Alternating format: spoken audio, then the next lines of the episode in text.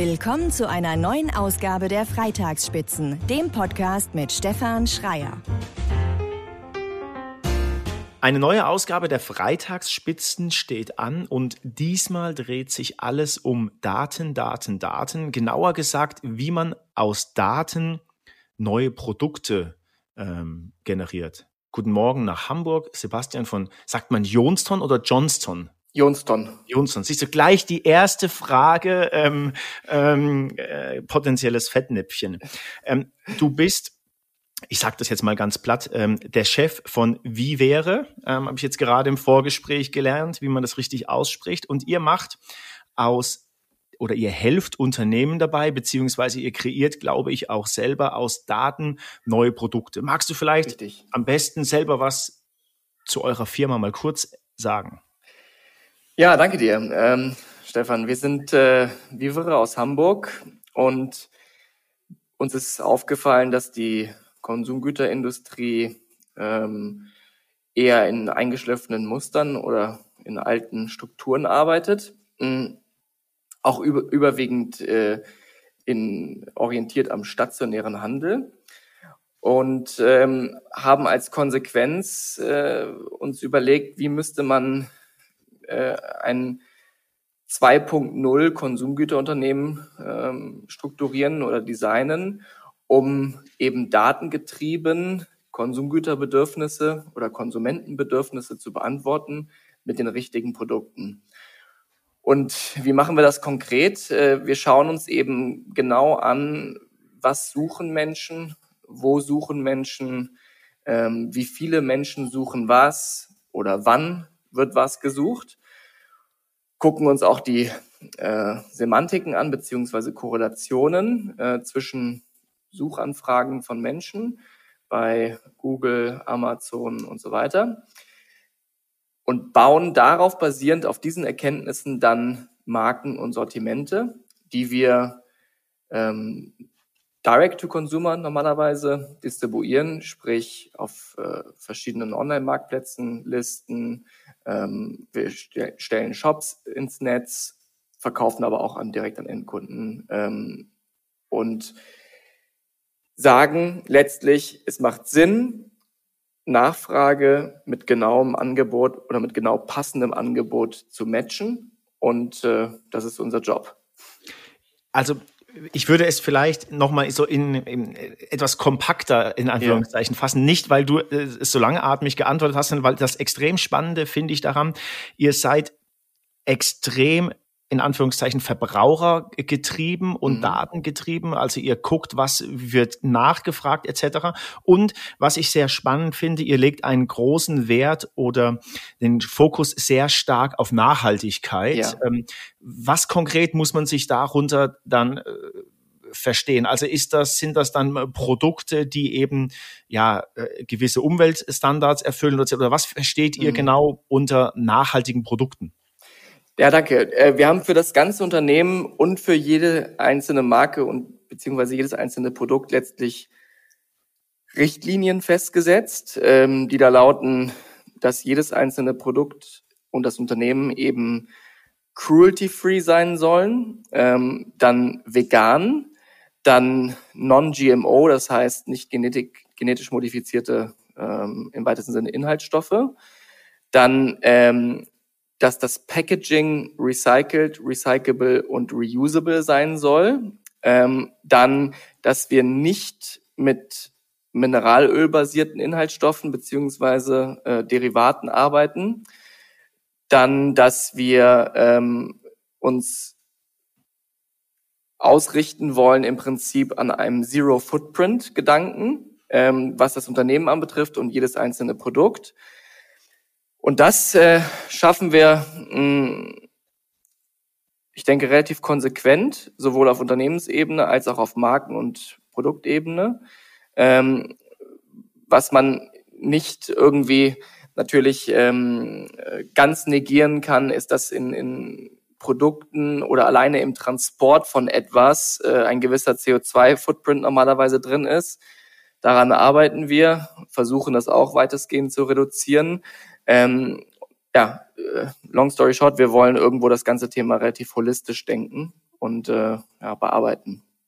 Jetzt habe ich irgendwo in der Vorbereitung gelesen, ihr nennt das den No-Bullshit-Ansatz. Ich weiß Ja. nicht, ob das stimmt. Ja, stimmt. Aber ja. ähm, also das heißt, ihr habt die Messlatte äh, für euch ja auch schon äh, relativ hochgelegt, also im Sinne von ähm, Produkte, die vegan, frei von Tierversuchen etc. pp. sind. Mhm. Was ich super spannend fand, ist, ich weiß aber nicht, ob das stimmt, ihr habt euch als Ziel gesetzt, ich muss das ablesen, innerhalb von acht bis zehn Wochen das Produkt quasi, ich sag mal so, auf den Markt zu schmeißen. Ist das Mhm. korrekt? Ja. Also wir, wir verstehen eben Datenanalysen als ähm, Hausaufgaben für uns, für die Produktentwicklung und ähm, ja, Markenentwicklung. Ähm, das kommt auf den Tisch, so ungefähr, diese Datenanalysen beziehungsweise Erkenntnisse. Und dann fangen ähm, äh, unterschiedliche Funktionen beziehungsweise äh, Teammitglieder bei uns an, eben das Produkt beziehungsweise ähm, das Sortiment und die Marke zusammenzubauen, so gesehen. Kommen auch glücklicherweise ja natürlich aus unterschiedlichen Qualifikationen. Also es sind entweder Ingenieure oder Naturwissenschaftler oder ähm, Designer, äh, die jeweils das liefern, was sie am besten können, so gesehen. Und da, dann übersteht, äh, entsteht über einen relativ strukturierten Prozess eben innerhalb von äh, sechs bis äh, zwölf Wochen, das ist so normalerweise unser Zeitraum, eine komplette Marke und ein Sortiment, die wir dann typischerweise normalerweise in sechs Sprachen und äh, sieben Ländern äh, im ersten Schritt ausrollen beziehungsweise anfangen zu distribuieren. Jetzt ist das für mich eine, äh, in, in, in mein Kopf, der rattert. Ja. Ähm, ich bin jetzt so ein bisschen provokativ. Ja, Ja. jetzt sagst du gerade, also so knapp zwölf Wochen äh, in, ich glaube, se sechs Länder war es, ja, oder drei Mhm. Länder und sechs Sprachen. Also Ja. äh, ähm, das klingt jetzt auch so, als ob ihr da schon ein bisschen länger arbeitet als zwei Stunden am Tag. Aber die provokante Frage lautet: Könnt ihr es besser als der klassische FMCG-Hersteller ähm, oder warum dauert es bei anderen im Zweifelsfall vielleicht ein, zwei, drei Jahre und ihr bringt das ja in knapp drei Monaten Mhm. auf die Straße, ins Regal? Ja, also dafür gibt es äh, mehrere Gründe. Erstens, typischerweise versuchen Unternehmen, Marken entstehen zu lassen und Sortiment entstehen zu lassen, indem sie mehrere Parteien versuchen zu verbinden. Und das sind auch unabhängige, unterschiedliche Parteien. Das ist zum Beispiel eine Design- und Marketingagentur. Ja, dann ist es irgendwie vielleicht ein R&D-Partner, dann ist es ein Lohnhersteller und dann ist es ein Logistikpartner und dann ist es noch jemand, der mit was mit E-Commerce äh, sich auskennt oder so. Und alleine durch diese durch diese Notwendigkeit, dass ich unterschiedlichste Parteien koordinieren muss, verliere ich relativ viel Effizienz, Qualität und Zeit. Wir haben gesagt, wir wollen eine Plattform, die als One-Stop-Shop, als äh, wirklich Prozess von Anfang bis Ende eine Marken- und Sortimentsentwicklung abbilden kann. Über eben diese einzelnen Funktionen. Das ist dann eben wie Design, R&D, Compliance and Safety, ähm, äh, Procurement, Supply Chain Management, Production, ähm, Online-Marketing, Category Management, Sales. Und man läuft dann über diese Plattform und über die einzelnen Teams und erhält das, was man braucht, um eine Marke und ein Sortiment zu entwickeln.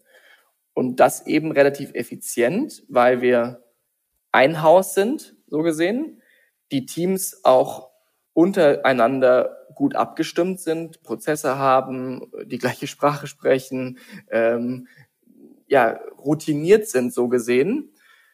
Wir kurze Wege haben, ähm, auch im Übrigen physisch, also nicht nur in der Kommunikation, sondern auch wirklich logistisch.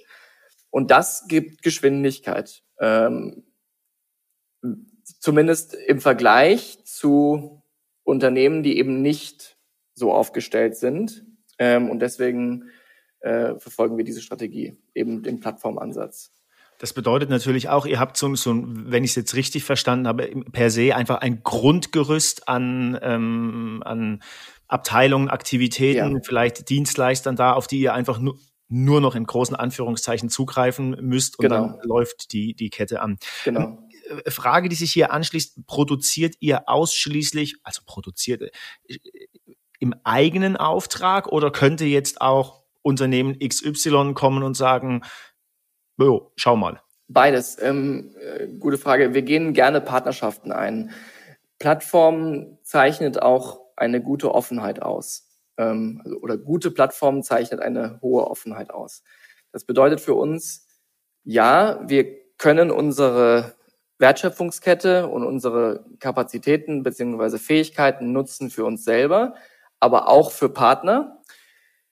Mit was für Partnern arbeiten wir gerne zusammen? Ähm, beispielsweise großen ähm, Celebrities und Influencern. Ähm, und wir entwickeln für sie oder ihnen eine eigene, eine eigene Marke und ein eigenes Sortiment. Ähm, das ist die sogenannte Creator Economy.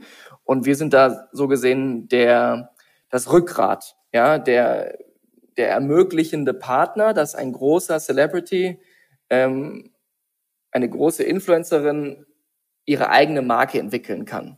Das ist äh, ähm, die eine Partnerschaftskonstellation.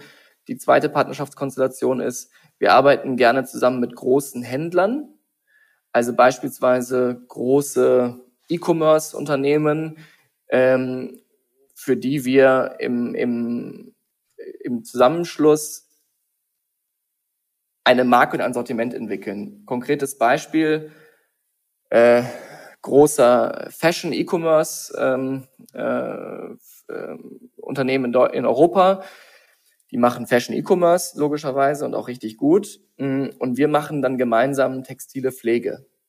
Textile Pflege ist Waschmittel, Weichspüler, Schrankduft, stinkende Turnschuhe, ähm, Antimotte und so weiter. Weil es eben. Darf ich eine Zwischenfrage stellen? Gerne, ja. Ist das dann also quasi äh, White Label? Genau, Private Label. Private ähm, Label. Wir mhm. sind der Partner, der dem, Partner, dem anderen Partner wiederum Private Label und, äh, zur Verfügung stellt. Etwas, was eben gut passt zum, zum Kanal, beziehungsweise zum Distributionskanal, beziehungsweise zur Zielgruppe. Ähm, eben der Fashion E-Commerce ähm, Käufer oder Käuferin, die natürlich auch Bedarf hat an, ähm, an textile Pflegeprodukten, weil die diese Märkte Textil und textile Pflege, die gehören natürlich relativ eng zusammen. Ähm, und das macht dann eben Sinn für beide Seiten. Ähm, für wen wir auch Rückgrat äh, sind, ist für ähm, Consumer Brands Startups oder Konsumgüter Startups auch etablierte Unternehmen und wir übernehmen eben Teile, beispielsweise Produktentwicklung, Sortimentsentwicklung, ähm, Produktion, Logistik äh, und sind eben da auch wieder Rückgrat. Und wie geht ihr um? Also ich stelle mir das jetzt äh, äh, gerade bildlich vor. Ihr sammelt die Daten ein, äh, äh, trefft eine Entscheidung, wie es weitergeht. Jetzt hat man natürlich immer das Problem, im Zweifelsfall sammeln andere auch diese Daten oder machen sich Gedanken darüber. Mhm. Wie vermeidet ihr, dass ihr einem, in Anführungszeichen, ich sage jetzt mal, Trend hinterherlauft, der zum Zeitpunkt der Datenerhebung super gut ist, mhm. aber vielleicht acht Wochen später wieder weg ist. Also blödes Beispiel jetzt, aber Clubhouse fiel mir da als eines. Jetzt kein ja. Produkt von euch oder Dienstleistung, ja, aber vier Monate später war, jo. Ja, also wir achten ähm, ähm, penibel darauf, ob es ein kurzfristiger Trend beziehungsweise Hype ist oder ein, ähm, eine langfristige Entwicklung. Das können wir auch in, ähm, ähm, über Zeitreihenanalysen ähm, verstehen oder identifizieren. Ähm, wir machen ja auch eine Bedarfsdeckung. Das heißt, Menschen suchen etwas, ähm, das typischerweise auch langfristig und dann decken wir dies eben über die richtigen Produktantworten ab ähm, und vermeiden letztlich äh, äh, ja, zu kurzfristige Hype-Themen. Ja. Und ich würde jetzt gerne mal so ein bisschen konkret werden, ja. Also wie, wie, wie muss ich mir, wie muss ich das, mir, mir das vorstellen? Geht ihr quasi in die Datenbeschaffung, äh, nenne ich das jetzt mal, wie so eine Art Trend Scout und mhm. seid ergebnisoffen und schaut oder habt ihr einfach schon per se spezielle, bestimmte Bereiche, die so euer Steckenpferd sind und ihr schaut dann eher dort? Ja, ähm, also wir, wir brechen erstmal runter in den Bereich Consumer, das ist klar. Dann ähm, eben Konsumgüter. Typischerweise zeichnet die aus, dass es oftmals Verbrauchsgüter sind. Ähm, das liegt in der Natur der Sache. Ähm, dann haben wir natürlich einen Fokus auf den europäischen Markt. Äh, das ist so ein weiterer Filter. Und dann schauen wir uns Segmente an, nochmal runtergebrochen. Also beispielsweise Tierpflege oder Beauty oder Garten. Ähm, wieder runtergebrochen und erstellen uns dann in diesen Segmenten relativ ganzheitliche Bilder beziehungsweise Datenanalysen. Beispielsweise, was sucht der Mensch im Kontext Garten rund um die Rose oder äh, den Rasen ähm, und sehen dann dort letztlich Bedarfsformulierungen vom Endkunden, von, vom Konsumenten im Internet. Das äh, sind Probleme, die die Menschen äußern oder eben, äh, ja, äh, sie suchen ja etwas, sie suchen eine Lösung zu einem, zu einem Bedarf beziehungsweise einem Problem. Das ist ja auch die, die äh, letztlich die Funktion von Suchmaschinen beziehungsweise Google gewesen, die letzten 20 Jahre, Menschen fast darauf zu konditionieren, wenn sie irgendwie eine Frage haben oder Informationsbedürfnis, wird gegoogelt und dann ruckzuck Antwort und so. Ähm, und genau das schauen wir uns eben an, was gesucht wird mm, und in welcher Größenordnung, welche Saisonalität, äh, welche Semantiken eben, also zum Beispiel hat rund um die Rose das gesucht und das und das und das und das mit den und den Korrelationen. Und dieses Bild ist dann irgendwo hochgradig interessant für einen Brandmanager, der ähm, die Verantwortung hat, eben eine Marke und ein Sortiment zu entwickeln, um die Bedürfnisse des Gartenfreundes, im Beispiel jetzt Rose, abzudecken. Ähm, man nimmt so auch letztlich Risiko raus. Ja, man macht ja nicht etwas, was man äh, nicht vorher weiß, sondern man beantwortet letztlich Potenziale, die man bereits identifiziert hat und verstanden hat, ähm, zumindest in weiten Teilen, und hat so ähm, weniger Risiko in der Produktentwicklung. Auch im Übrigen zum Beispiel dann in der Ware, weil ich ja weiß, okay, so und so viele Menschen haben das und das gesucht in den und den Ländern und so und so viel. Und mhm. dann kann ich ja auch aussteuern meine Warenströme. Also ich kann dann sagen, ich brauche für das und das Land in dem und dem Monat die und die Stückzahl, weil man die Daten und das Suchvolumen mir das eben sagt vorab. Mhm. Und so steuern wir das aus.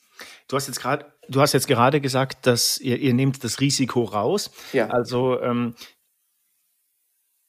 geht es dann, also zwei Fragen in einer, ähm, geht es dann letztlich quasi darum, per Datenanalyse eine, eine, eine, das Risiko so gering wie möglich zu halten. Das wäre so meine erste Frage. Mhm. Und die zweite, ähm, wie das so ein bisschen leicht provokativ. Ähm, ich hatte das in einem anderen Gespräch mit Frank Baudin, dem ehemaligen Havas CEO, der mhm. gesagt hat, Daten, Daten ähm, ähm, verhindern oder zerstören die Kreativität. Das war mhm. natürlich zugegebenermaßen auf die Werbebranche ähm, bezogen. Mhm.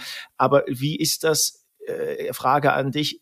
Fördert diese reine Fokus auf Daten oder killt dieser reine Fokus auf Daten nicht so eine Art, so eine gewisse, ja, ich nenne das jetzt mal Kreativität, wenn man da überhaupt davon sprechen kann im mhm. Produktentwicklungsbereich? Also zur ersten Frage, Risikoreduktion, ja, das ist ähm, eben das, das Ansinnen. Durch die Analyse von objektiven sehr granularen Daten, Risiken in der Produktentwicklung und Markenentwicklung und im Go-to-Market oder in der Supply Chain zu reduzieren. Ja. Das zweite, Reduktion der Kreativität. Ähm,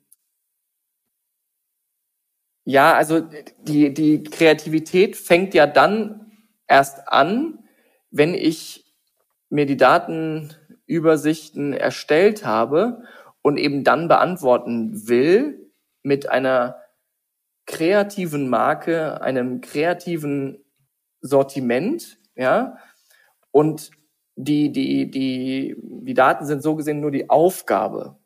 Ähm, dass, dass das jetzt Kreativität begrenzt, hm, würde ich nicht unbedingt behaupten. Wir müssen auch ähm, unterscheiden, die Konsumgüterindustrie ist jetzt nicht unbedingt kreativ und auch Konsumgüterprodukte sind nicht unbedingt kreativ.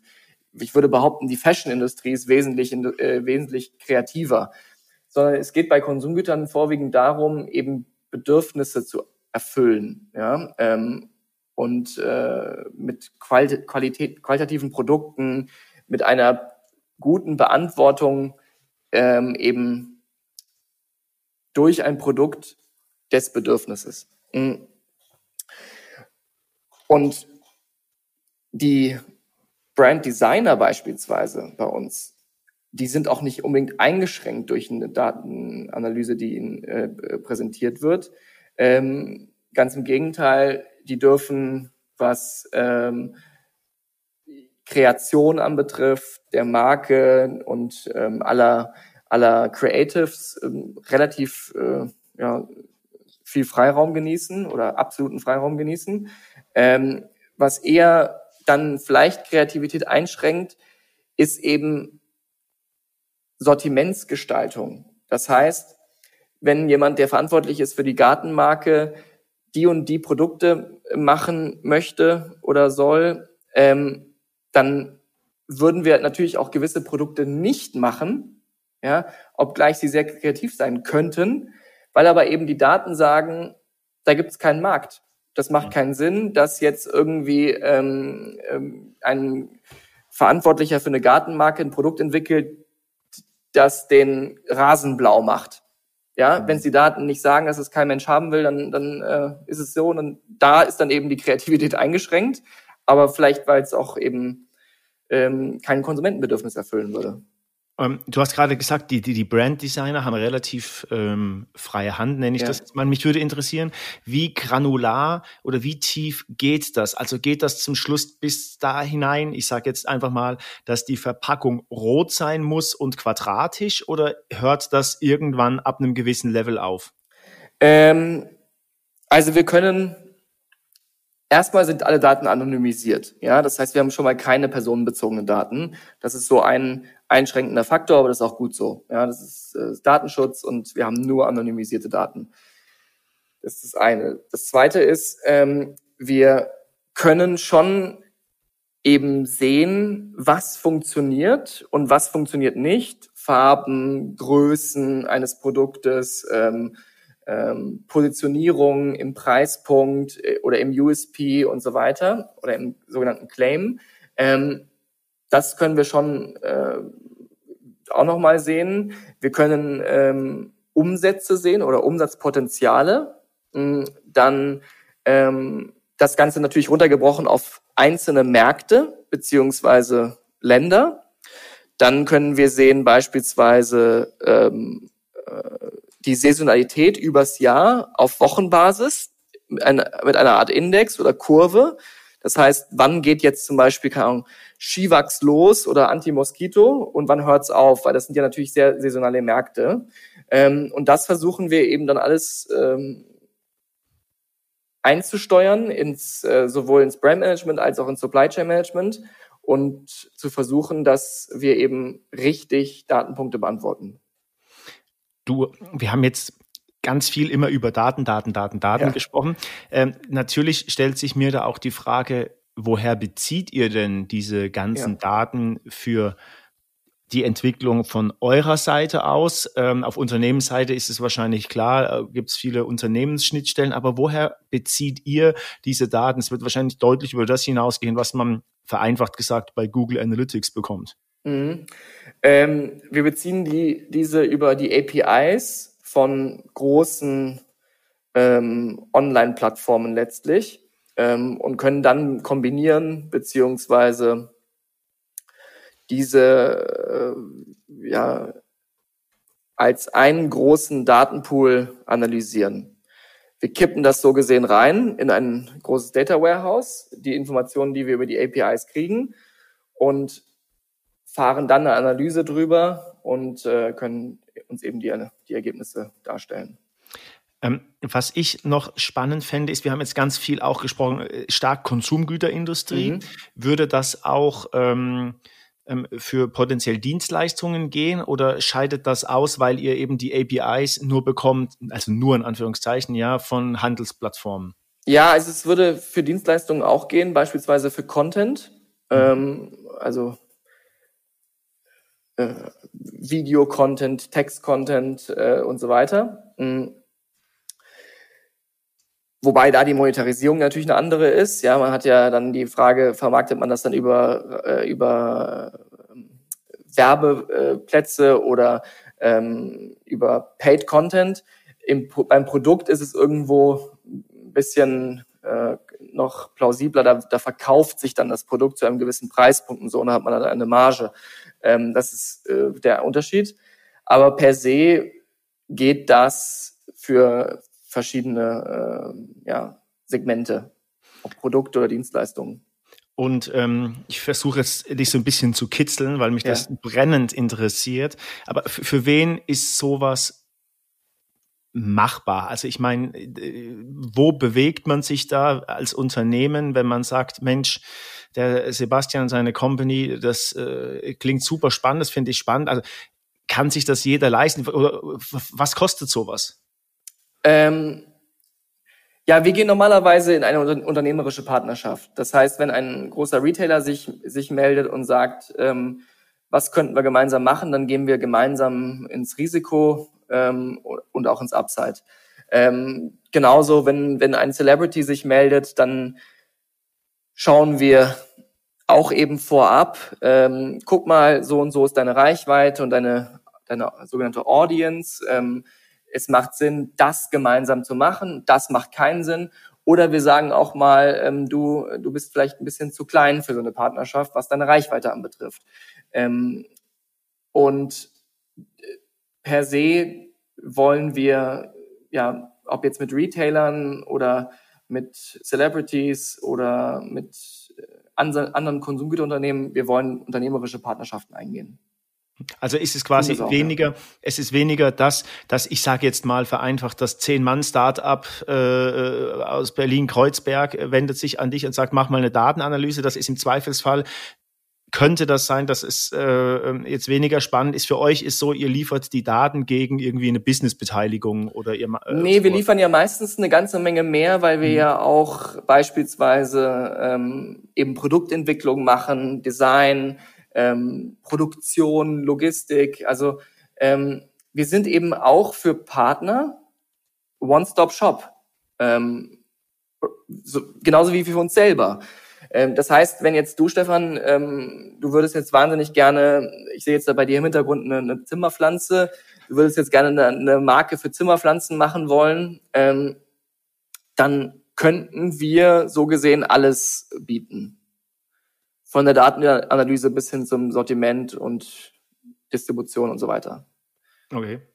Äh, ist extremst spannend ähm, das Geschäftsmodell von euch, wie ich ähm, wie ich finde.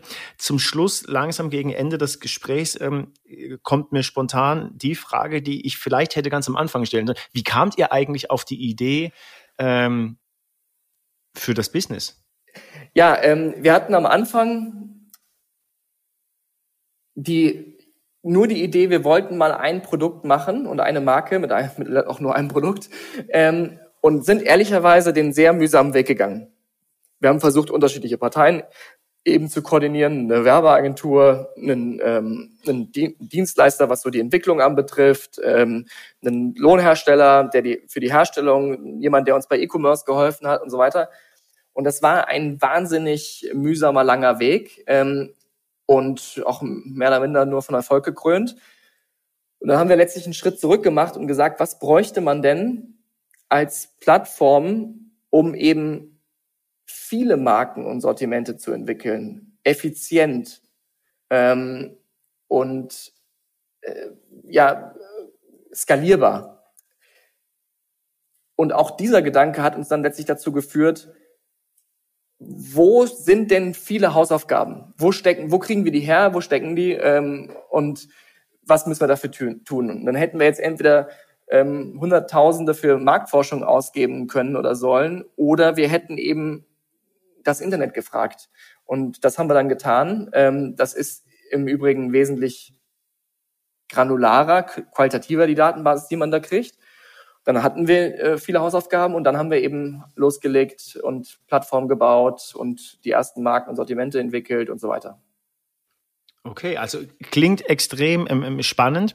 Ähm, Sebastian, danke für deine Zeit. Ähm, hat mir Spaß gemacht. Danke dir. Danke dir, Stefan. Das war's für heute. Bald geht's weiter. Wer abonniert, weiß Bescheid. Infos unter freitagsspitzen.de und auf Instagram unter die Freitagsspitzen. Wünsche, Fragen und Kritik gehen an freitag@freitagsspitzen.de. Bis zum nächsten Mal.